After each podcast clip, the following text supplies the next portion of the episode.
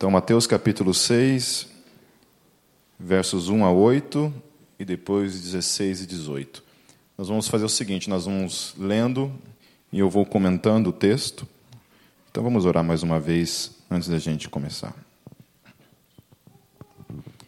Senhor Jesus, nós queremos mais uma vez te ser gratos por tudo que o Senhor tem feito em nossas vidas e por tudo que já está preparado, separado para aqueles que em Ti esperam. Obrigado pelo privilégio de estarmos aqui nessa noite, Deus, pela liberdade que temos, Deus, de ouvir a Tua palavra. Deus, que a Tua palavra nessa noite possa, mais uma vez, Deus, ministrar em nossos corações falar com a gente, iluminar as trevas que há em cada um de nós, Senhor. Em teu nome, Jesus. Amém. Há dois domingos atrás eu falei a respeito da questão de ser sal da terra e ser luz do mundo. E dentro desse contexto todo, a gente vai abordar então alguns aspectos que Jesus trabalha na, na praticidade do dia a dia, dessa questão de ser luz do mundo. E é interessante que o que Jesus vai abordar aqui nesse, nesses textos é, vão, vão contrastar ou vão conflitar um pouco a respeito de, dessa necessidade que há no cristão de ser luz. Então, o cristão ele tem essa necessidade de ser luz no mundo, de, de alguma forma, ele ser essa referência para as pessoas de luz, de sal da terra. E, por outro lado, existe isso que Jesus vai trabalhar aqui. Que algumas vezes, nessa necessidade que nós temos na nossa vida de seres essa luz do mundo e esse sal da terra, nós podemos nos perder esse trajeto todo. Então, algumas coisas aqui que Jesus vai chamar a atenção, principalmente usando o contexto da religião daquela época, que era o judaísmo, olhando para o exemplo que aqueles homens davam acerca disso, como aqueles homens se portavam diante disso, e ele vai ensinar os discípulos deles como que não é para ser. Olha, isso, esse tipo de atitude não deve ser a atitude que ocupa a vida de vocês. A atitude de vocês deve ser essa. Por isso que o tema de hoje é as motivações diante de Deus. Então, quando o crente está nesse mundo, sendo essa luz do mundo, sendo o sal da terra, as motivações que o movem nesse sentido, quais são essas motivações? Então a gente vai tratar um pouco sobre isso. Então vamos lá. Versículo 1 diz assim: Jesus dizendo: Tenham o cuidado de não praticar suas obras de justiça diante dos outros para serem vistos por eles.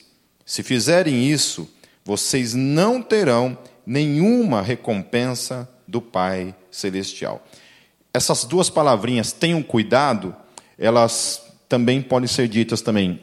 Prestem atenção nisso que eu vou dizer. Ou então, vigiai acerca disso. Jesus está chamando a atenção para o meu e para o teu coração.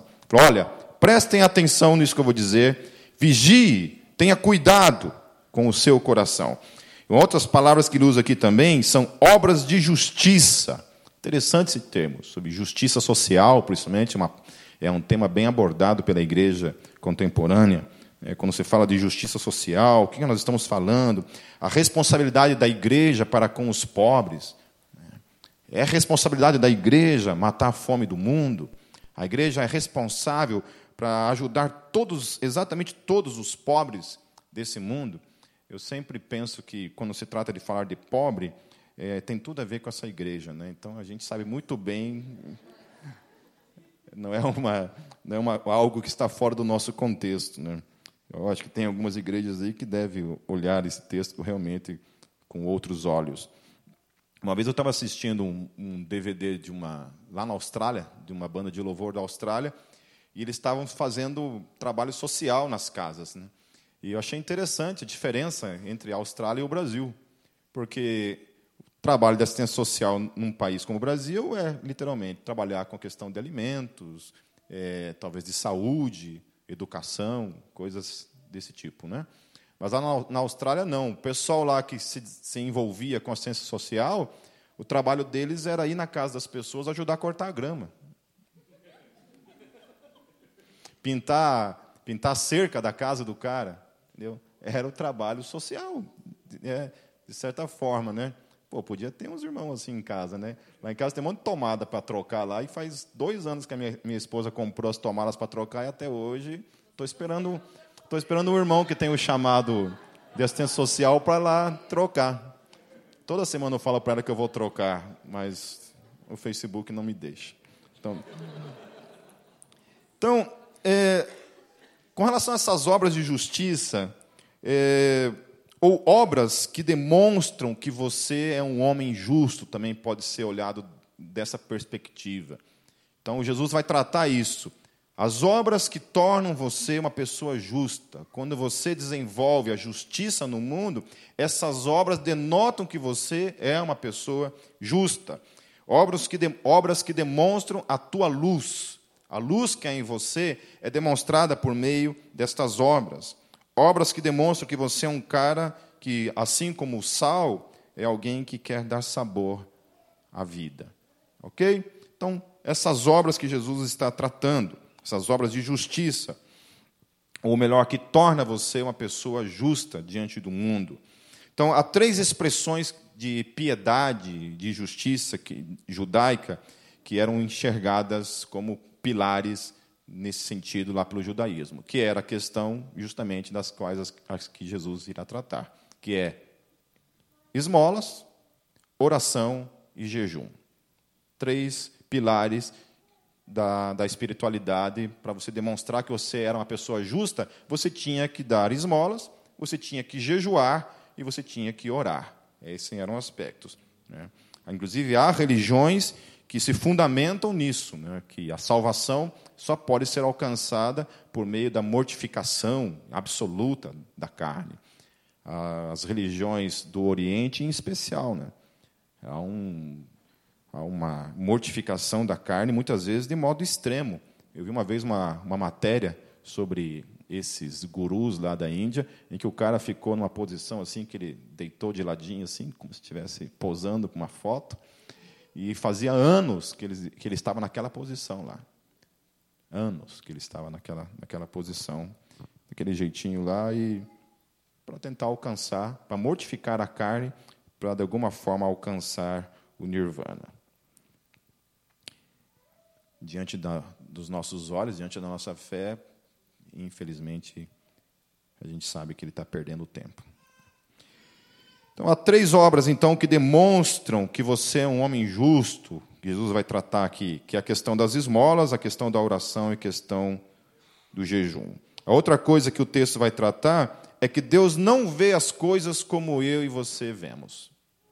A forma como Jesus enxerga a ação do cristão no mundo é uma diante daquilo que os homens enxergam.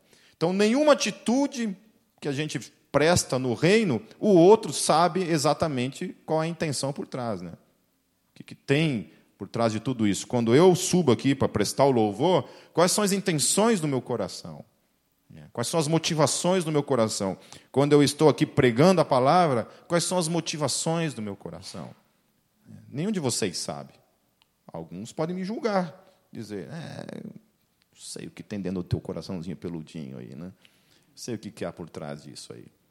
Alguns podem julgar, dizer. Não é verdade? A gente tem o dom né, de julgar as pessoas segundo aquilo que a gente entende.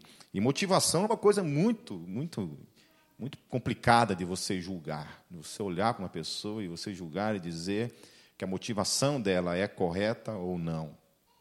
Algumas pessoas, às vezes, demonstram no dia a dia algumas atitudes que denotam que a motivação é errada. Mas tem gente que não, muitas, muitas vezes não demonstra. Alguns deixam explícito e outros não deixam de, de maneira explícita. E aí, só Deus mesmo que vê cada um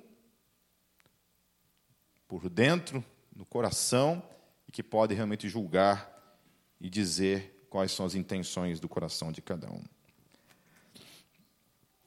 Jesus ele vai apontar que todo ato de justiça não tem valor quando praticado com o objetivo errado.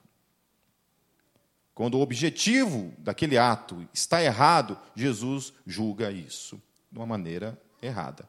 Porque o coração está errado. Então, por mais que seja uma, uma atitude boa, se o coração não, não está correto, aquilo ali não é levado em consideração aos olhos de Deus. Então a gente vê religiões, por exemplo, que cujos pilares da salvação está operar boas obras. Então você faz boas obras porque aquilo de, de alguma forma gera crédito para a salvação. Então, quando eu vou montar, por exemplo, uma casa de recuperação para drogados, eu faço aquilo porque eu sei que aquilo vai gerar créditos diante de Deus. A perspectiva cristã nunca foi essa. A perspectiva cristã é: eu vou montar uma casa de recuperação para drogados porque Deus me amou. E como expressão do meu amor por Deus, eu quero também amar pessoas, eu quero ajudar pessoas a serem recuperadas. E em nada, nada daquilo que eu fizer nesse sentido vai, de alguma forma, acreditar algo no sentido da salvação, porque eu já estou salvo. Eu, por já estar salvo, por já estar na condição de salvo, essa condição de salvo me leva então a fazer essas coisas. Né? E é interessante, porque essas são as, as motivações que diferenciam aquilo que o cristão faz no mundo e aquilo que as demais religiões fazem no mundo. Por quê? Hoje eu até postei um texto lá na página. É o diferencial de uma coisa para outra é a graça. Aqui é motivada pela graça, pela salvação que já está nele, e essa salvação, essa graça o motiva a operar nesse mundo. Aqui não. É uma salvação que não existe, é uma salvação que não há, e portanto você tem que de alguma forma correr atrás dessa, salvação para que você a conquiste. Então, como é que você conquista?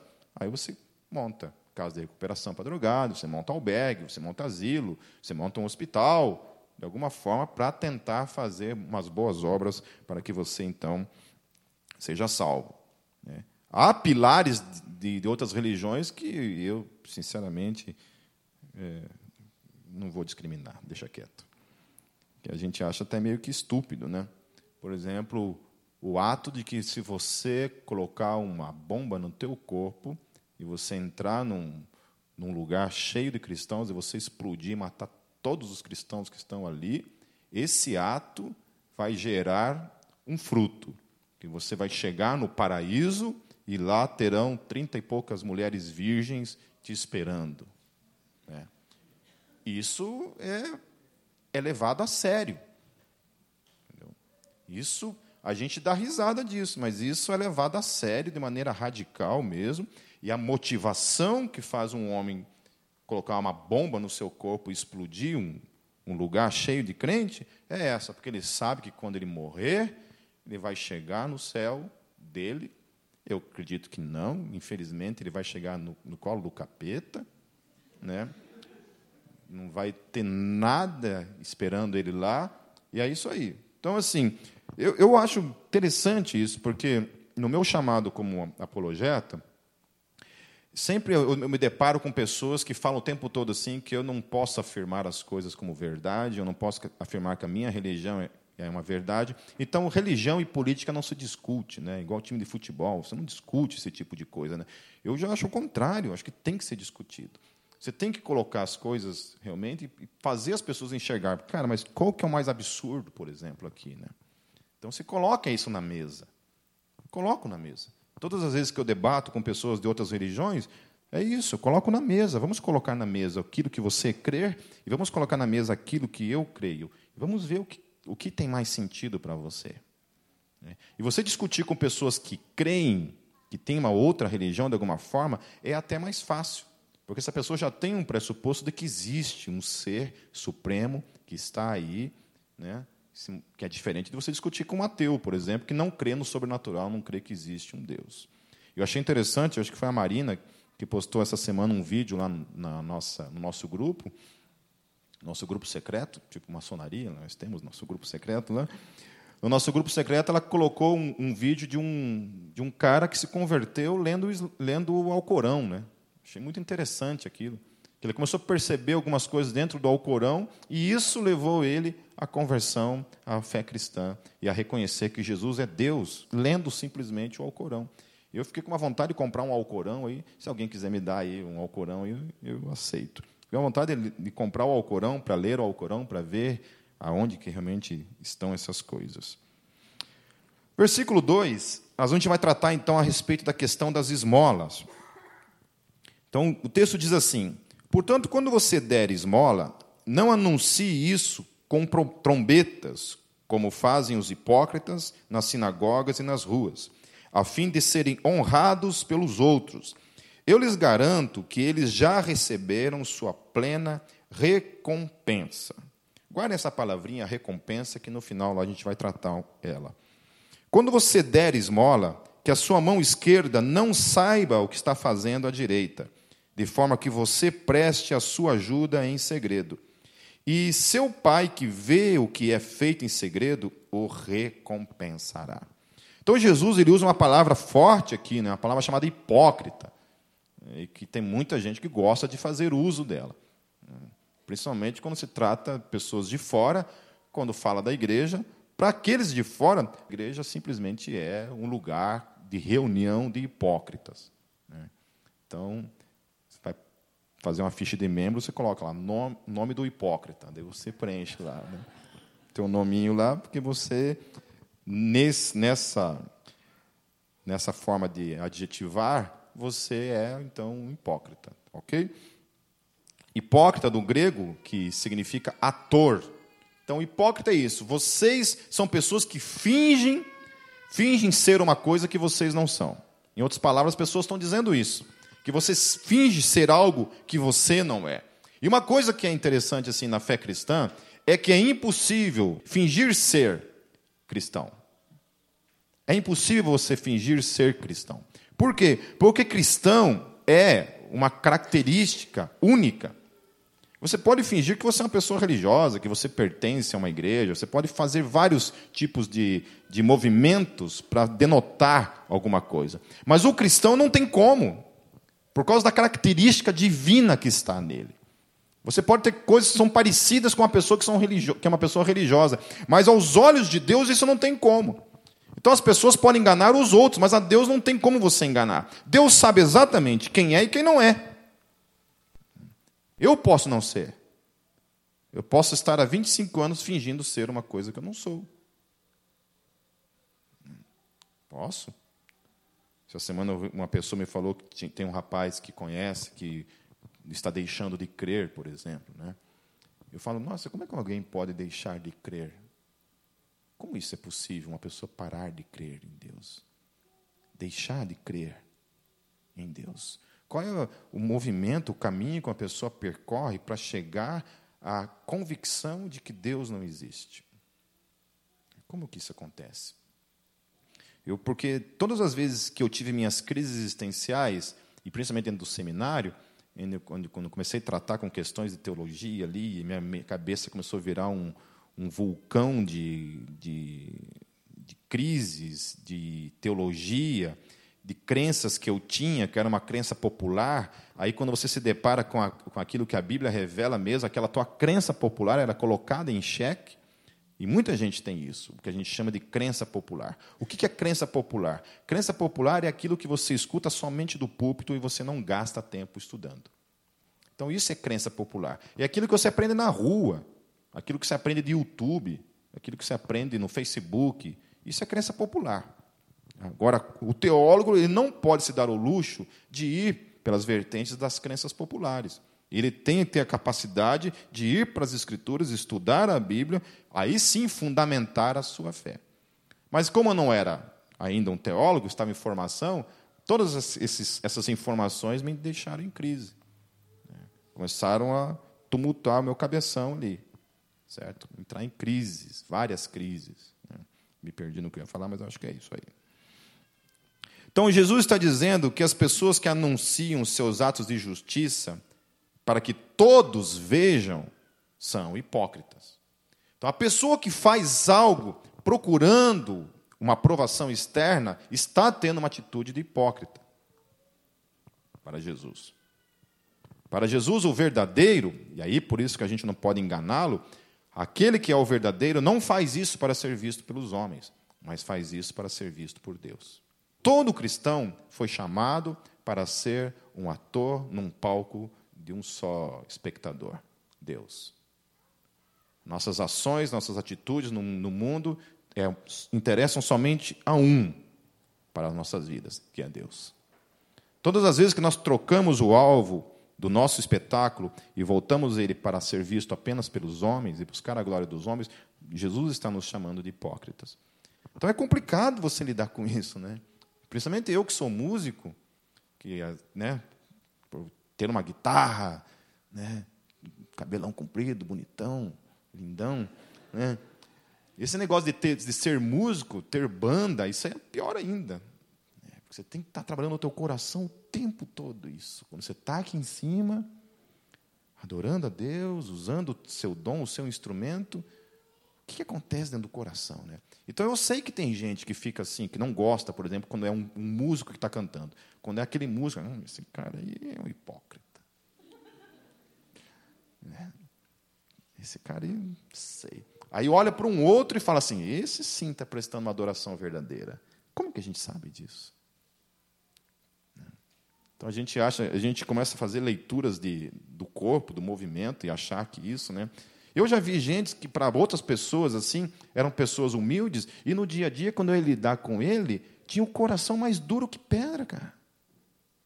Pessoas que não conseguiam reconhecer seus erros, seus pecados, não conseguia pedir perdão para ninguém, 100% orgulhoso.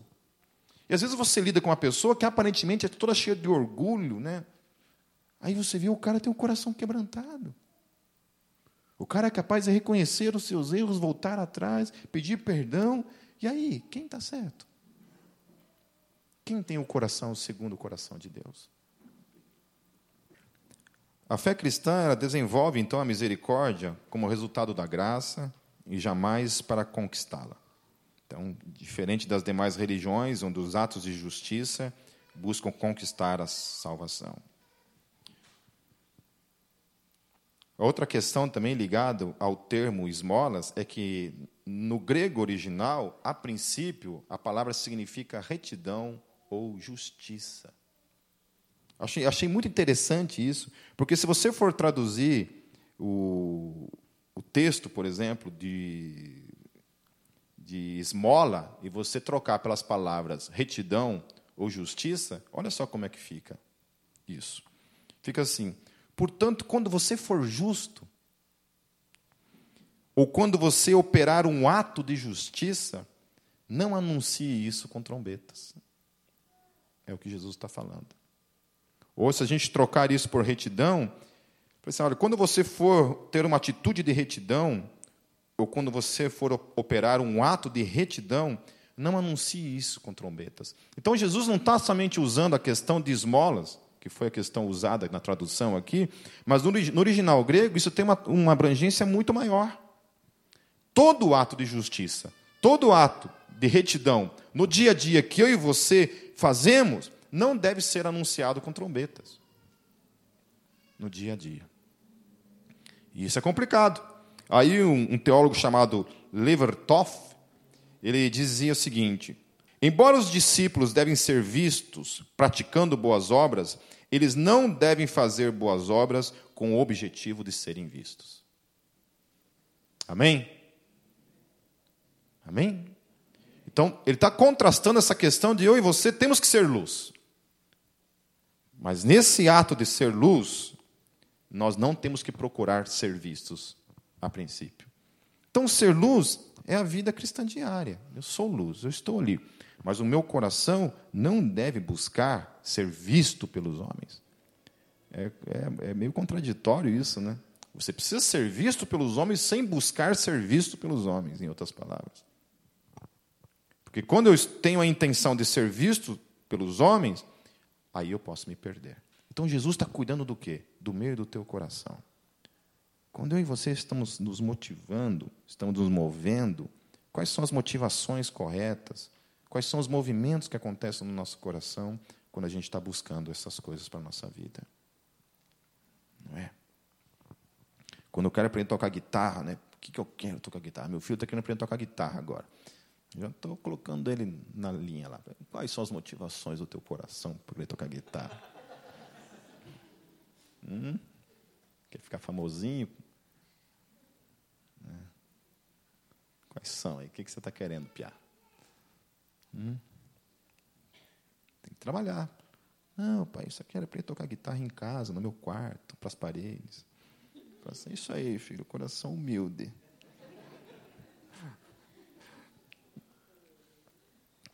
Então a questão do jejum é isso, não é somente questão de jejum aqui que então que Jesus está tratando, mas todo ato de justiça meu e teu deve ser feito para o único que nos importa, o nosso Deus. E aí não tem crise. Aí não tem crise. Daí ele conhece o meu coração. Daí não tem como enganar, né? Aí não tem como enganar. Porque quando a gente caminha com essa perspectiva de que ele está nos olhando, está nos observando e conhece de fato o nosso coração, aí não tem como enganá-lo. A outra questão que Jesus vai tratar aqui é a questão da oração, a partir do versículo 5. Me acompanhe. E quando vocês orarem, de novo ele vai falar, não sejam como os hipócritas, ou seja, não finjam, não sejam atores eles gostam de ficar orando em pé nas sinagogas e nas esquinas, a fim de serem vistos pelos outros. Eu lhes asseguro que eles já receberam sua plena recompensa. Guardem essa palavra, recompensa. Mas quando você orar, vá para o seu quarto, feche a porta e ore ao seu pai que está no secreto. Então, seu pai, que vê no secreto, o recompensará. E quando orarem, não fiquem sempre repetindo as mesmas coisas como fazem os pagãos. Eles pensam que por muito falarem serão ouvidos. Não sejam iguais a eles, porque o seu Pai sabe do que vocês precisam antes mesmo de o pedirem. Os fariseus eles escolhiam os lugares mais públicos e mais cheios de gente possível para fazerem suas orações. Aí vem Jesus e fala isso para eles. Lembre-se de que os pilares do judaísmo, oração era um dos pilares que demonstrava a sua espiritualidade. E não há nenhum erro, eu acho isso magnífico, que todos nós temos que orar e orar bastante. O problema da motivação era a motivação que estava no coração deles. Né? Porque eles usavam do pilar da oração para promoverem a si mesmos. Às vezes eu vi um testemunho de uma mulher que foi arrebatada seis vezes até no céu. Ou inveja desgraçada, né? Porque queria ser por 10 segundos arrebatado até o céu. A mulher foi sete vezes. Né? Mais interessante, uma vez, foi uma profeta que veio aqui numa, numa igreja. acho que foi uma profeta. Aí o cara que foi anunciar ela falou assim: O Espírito Santo falou para mim que no mundo todo só tem duas ou três pessoas que são parecidas com ela. Daí a pessoa que estava assistindo pensou assim: pô, mas o Espírito Santo não sabe se é duas ou três? O Espírito Santo está na dúvida. Era interessante isso. Deus não está muito onisciente ultimamente, né? Está com HD cheio, acho. Está dando um. Né? O sinal do, do Wi-Fi lá não estava muito bom lá.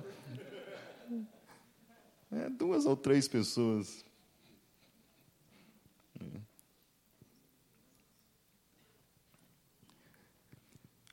A, as típicas orações dos fariseus era aquilo que Jesus trabalha na, numa parábola lá em Lucas 18, 10 a 14, que diz assim: Dois homens subiram ao templo para orar, um era fariseu e o outro publicano. O fariseu, em pé, orava no íntimo: Deus, eu te agradeço porque não sou como os outros homens, ladrões, corruptos, adúlteros, nem mesmo como este publicano. Jejuo duas vezes por semana e dou o dízimo de tudo quanto ganho. Mas o publicano ficou à distância, ele nem ousava olhar para o céu, mas batendo no peito dizia: Deus tem misericórdia de mim, que sou pecador. Eu lhes digo que este homem, e não o outro, foi para casa justificado diante de Deus, pois quem se exalta será humilhado, e quem se humilha será exaltado. Então, essa aqui é uma oração típica de fariseu. Né? Eu não sou como aquele pecador. Eu não sou como aquele pecador. E olha como é que acontece isso: que Jesus olha o coração. Ele tem a capacidade de olhar para o coração daquele fariseu e enxergar a hipocrisia no coração do fariseu. Ele é capaz, ele tem essa capacidade de olhar para aquele publicano, que aos olhos de um fariseu era um pecador por excelência, era um inimigo de Israel, porque era um cobrador de impostos. Ele olha para o coração daquele homem e fala: Esse saiu justificado, porque ele enxerga a, a sua condição de pecador. Eu acho que o que o diferencia para mim, assim, na vida cristã, e é, é essa, essa realidade, essa graça que a gente encontra de enxergar quem nós somos. Enxergar quem nós somos. Sabe? Porque a pessoa que, que consegue ter essa capacidade de olhar para o outro de cima e julgar o outro de cima, dizer ter essa capacidade de perscrutar o coração dos outros, que ela não tem, que só Deus tem, mas ela pensa que tem, a pessoa que está nessa condição é uma pessoa que não encontrou ainda a, a luz de enxergar a sua própria condição. Porque quando a gente consegue enxergar a própria condição, fica difícil você ficar se preocupando com esse tipo de coisa. É difícil eu ficar preocupado com as motivações do, do coração dos outros, uma vez que eu conheço a minha própria motivação, o meu próprio coração. Que a gente tem que trabalhar isso todos os dias, para não ser engolido por nós mesmos. Ontem eu estava orando com a minha esposa e orando com ela e falando assim: Deus, livrai-nos do mundo, Senhor. Deus, proteja-nos do diabo, Senhor. E, finalmente, Deus, proteja-nos de nós mesmos. Proteja-nos de nós mesmos. Tem misericórdia de nós, Senhor, porque proteja eu de eu mesmo, porque eu posso colocar tudo a perder. Posso acabar com tudo qualquer momento, por meio de uma estupidez. É reconhecer a sua condição. Quando Paulo fala aquele que está de pé, cuidado para que não caia. É sempre estar com os olhos na sua própria condição. Entender que nós estamos numa posição que a qualquer momento esse apontar o dedo pode inverter de lugar. A gente pode estar na outra condição. Eu estava conversando com um casal aqui da igreja ontem falando isso, que por trás de todo legalista tem um, um filho do diabo. Todo legalista, todo legalista está devendo. Todo aquele que gosta de apontar o dedo para os outros, apontar o pecado dos outros, está devendo.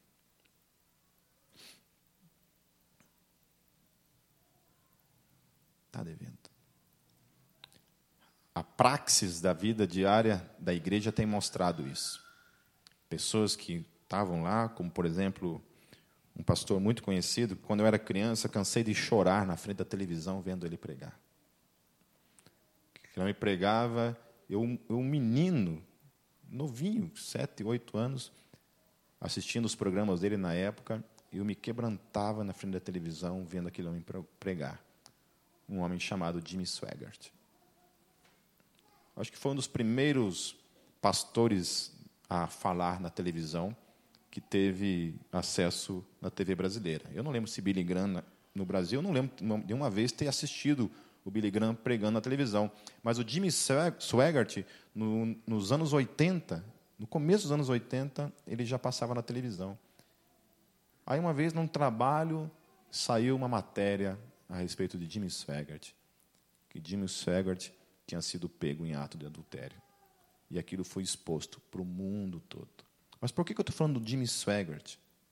Porque o Jimmy Swaggart era um cara extremamente legalista. Inclusive, ele mandou para o inferno todas as bandas de cristãs da época. Né? Striper, Holly Soldier, todas essas bandas, ele falava abertamente que o rock é do Satanás. É, é rock é uma coisa do diabo. Ele foi um dos caras que propagou essa ideia no mundo todo. É. Graças a Deus, hoje a mentalidade mudou, mas na época, nos anos 80, esse negócio de rock e igreja foi um tabu violento para ser enfrentado. As primeiras bandas cristãs que nasceram foram muito, muito, muito corajosas em enfrentar toda a cultura essa cultura americana, principalmente na época ali, de contrários que diziam que aquilo ali não era de Deus. Não importavam os frutos, não importavam quantas pessoas se convertiam nos shows dessas bandas, o que interessava é que aquele estilo de música, em especial, era do Satanás. E até hoje tem uma, uma senhorinha aí que dá um, um seminário de batalha espiritual, cujo questionário dela, você vai responder, está lá assim, você já se envolveu com a música rock? Está lá. Né? E se você responder que sim, meu querido, prepara-te. Prepara-te. Vai ser expulso tudo que é demônio de você. Jesus, então, ele nos convida, para evitar esse tipo de coisa, que a gente então vá para o secreto. Vá para o secreto. Vá orar a sós. Essa, essa posição que o, que o fariseu se colocava ali, não era somente uma posição de estar em pé ali, mas estar num lugar específico, se posicionando num lugar específico para justamente ser visto por todo mundo, onde ele podia fazer essa oração de que ele não era como os outros, que ele era diferente. A palavra que ele fala aqui, que quando você sai e vai para o teu secreto, eu achei muito interessante, que no grego é, esse, não é somente um quarto que você dorme, não é um quarto que você dorme, mas é um lugar específico da casa.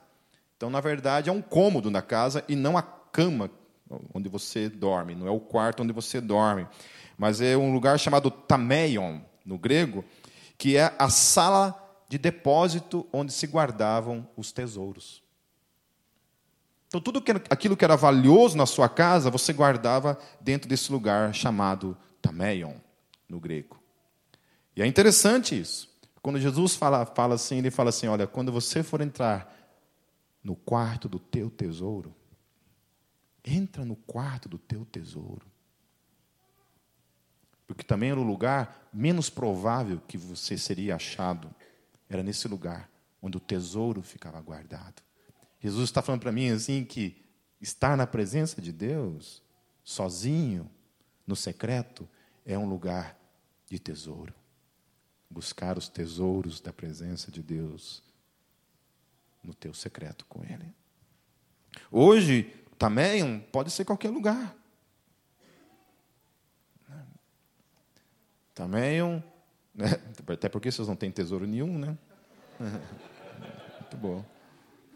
Se for esperar encontrar o, tem, o tameio aí, nós vamos morrer de fome né, diante de Deus.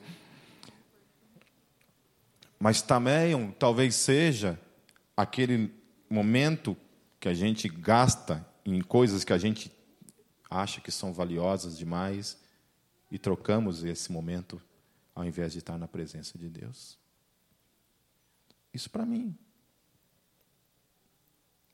Quais são qual o tempo precioso que nós temos dedicado a Deus na nossa vida? Também é isso. Também é o lugar do teu tesouro. Quando eu e você colocamos Deus, esse lugar de busca de Deus é também onde nós consideramos Ele o nosso tesouro, porque é um tesouro estar na presença de Deus, buscando os tesouros da presença dEle na nossa vida, que não são bênçãos, não é dinheiro, mas é simplesmente o Deus vivo em cada um de nós. Ele trabalha a respeito das vãs repetições, porque principalmente os pagãos tinham essas, essas orações decoradas, repetitivas. Né? Eu estava dando uma olhada na oração dos islâmicos, né, que eles oram cinco vezes por dia. Um islâmico, onde ele estiver, naquele horário, ele dobra o seu joelho em direção à Meca e ele faz essa oração típica, diariamente, repetitiva, todos os dias. Então Jesus está falando que não, que a nossa oração não tem que ser essa. A nossa oração tem que ser essa coisa nova todos os dias, quando a gente chega na presença de Deus. Assim como eu não falo sempre as mesmas coisas o tempo todo com as pessoas, né? algumas coisas às vezes nós repetimos, mas todos os dias a gente está conversando coisas novas com as pessoas. E com Deus também tem que ser assim. Então, oração tem que ser esse relacionamento diário de coisas novas na presença de Deus. Deus não se esqueceu da sua oração de ontem. Jesus está falando, não, não é pela sua repetição, por você ficar falando todo dia, que ele esqueceu a oração de ontem. E isso ele está denotando uma coisa para mim e para você: confiança. Que quando eu oro pedindo a Deus por uma coisa, eu tenho que crer que Deus ouviu aquilo. E eu estou confiando nele aquilo. Plenamente nele. Deus, atenda a minha oração. A oração cristã, ela evita a hipocrisia, porque ela é feita no secreto. Ela evita a ostentação, porque ela também é feita no secreto. Ela evita a hipocrisia, melhor dizendo, porque ela é feita na presença do Deus que conhece o meu e o teu coração. Amém? Não há possibilidade de eu ser hipócrita na presença de Deus conscientemente disso. A não ser que eu seja muito burro mesmo para isso. É para pensar que eu posso, de alguma forma, enganar o Deus vivo. Quando eu vou na presença dele, eu acho que eu posso enganar Deus de alguma forma. E a outra coisa é que ela evita essa oração sem sentido, né? essa oração pagã de repetições. Eu acho interessante, eu acho que hoje tem muita oração pagã feita pela igreja evangélica no Brasil. Essas orações que determinam, por exemplo, o que Deus faz ou deixa de fazer, para mim essas orações são pagãs. Oração que coloca Deus na parede e manda Deus, né? Manda em Deus. Deus literalmente é obrigado a fazer as coisas que eu mando, que eu determino para que ele faça. Para mim essas orações são orações pagãs. E por último, Jesus trata a questão do jejum, a partir do versículo 16.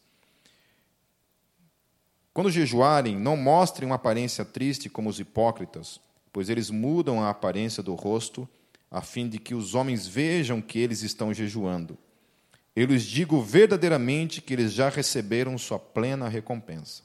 Ao jejuar, ponha óleo sobre a cabeça e lave o rosto, para que não pareça aos outros que você está jejuando, mas apenas o seu Pai, que vê no secreto e seu pai, que vê no secreto, o recompensará. No grego ali, a aparência triste que Jesus está abordando aqui é uma aparência que denota um olhar melancólico. Então o cara fazia jejum, ele fazia um olhar que estava realmente fazendo jejum para que todos vissem que ele estava fazendo jejum.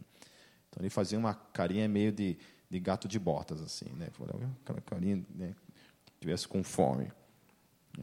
Os fariseus, quando jejuavam, eles desfi, ele, ele desfigurava-se com o uso de cosméticos que o faziam parecer morto. Fica meio gótico, né? Meio black metal, assim. Né? De modo que ninguém deixaria de notar a intensidade de sua automortificação. Por isso que o termo fariseu tomou a, a proporção que tomou hoje. Né? Quando se fala, o cara é um fariseu, é justamente isso. Né? Os caras mereciam ser chamados disso mesmo. Né? Hoje, principalmente. Né?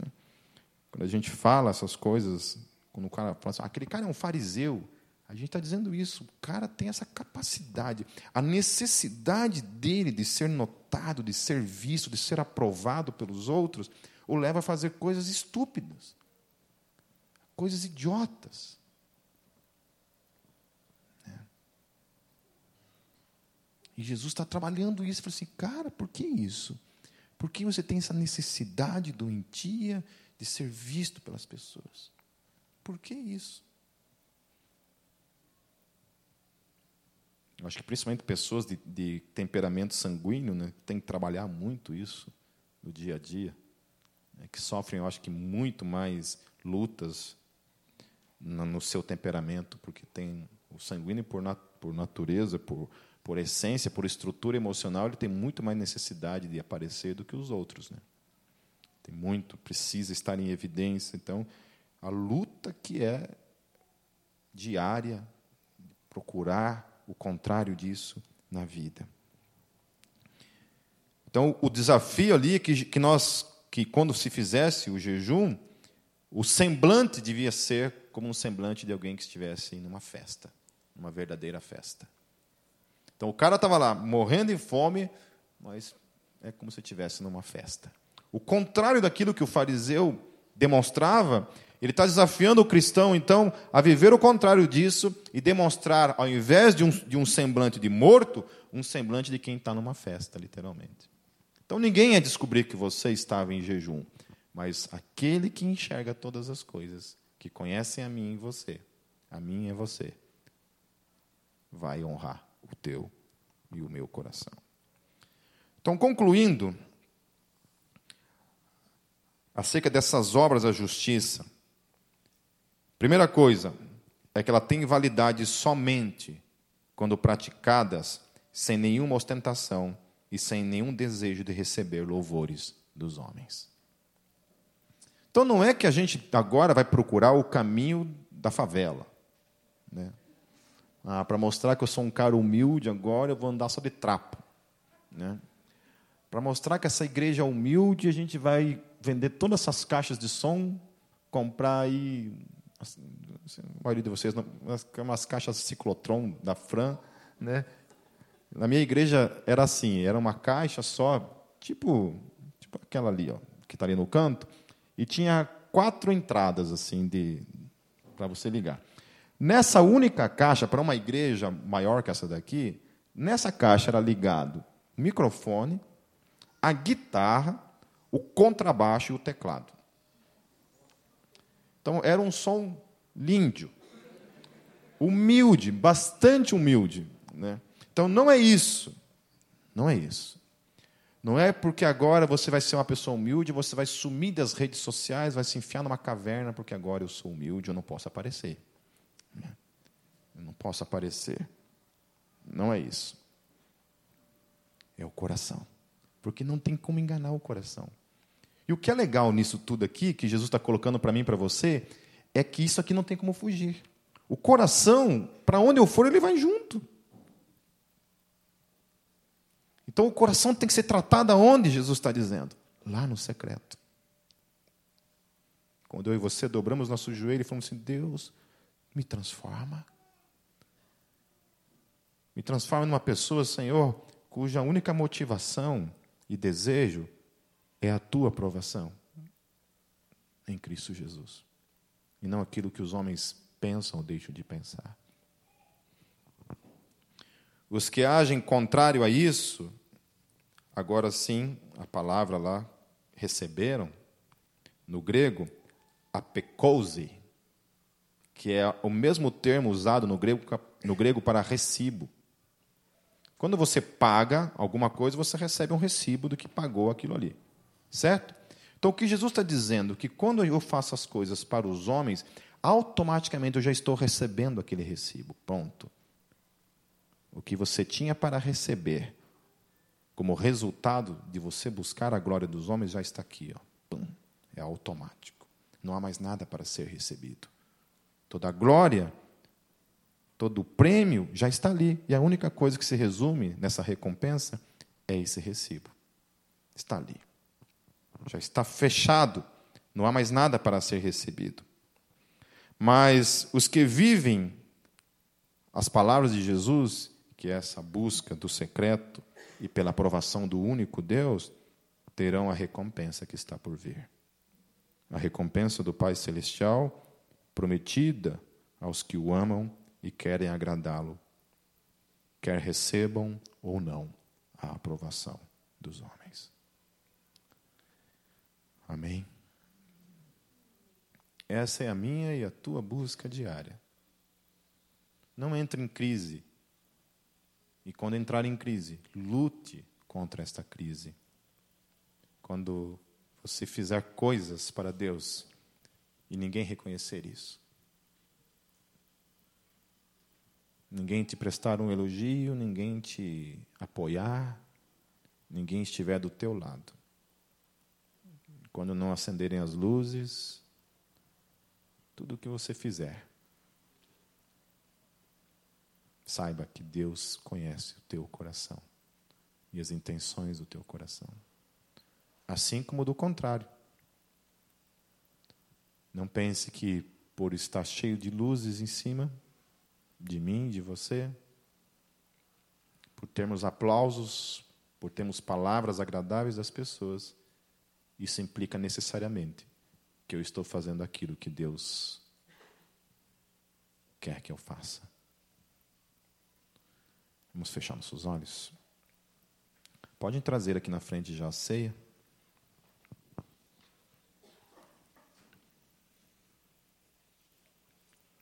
Senhor Jesus, nós colocamos, Deus, em tuas mãos os nossos corações.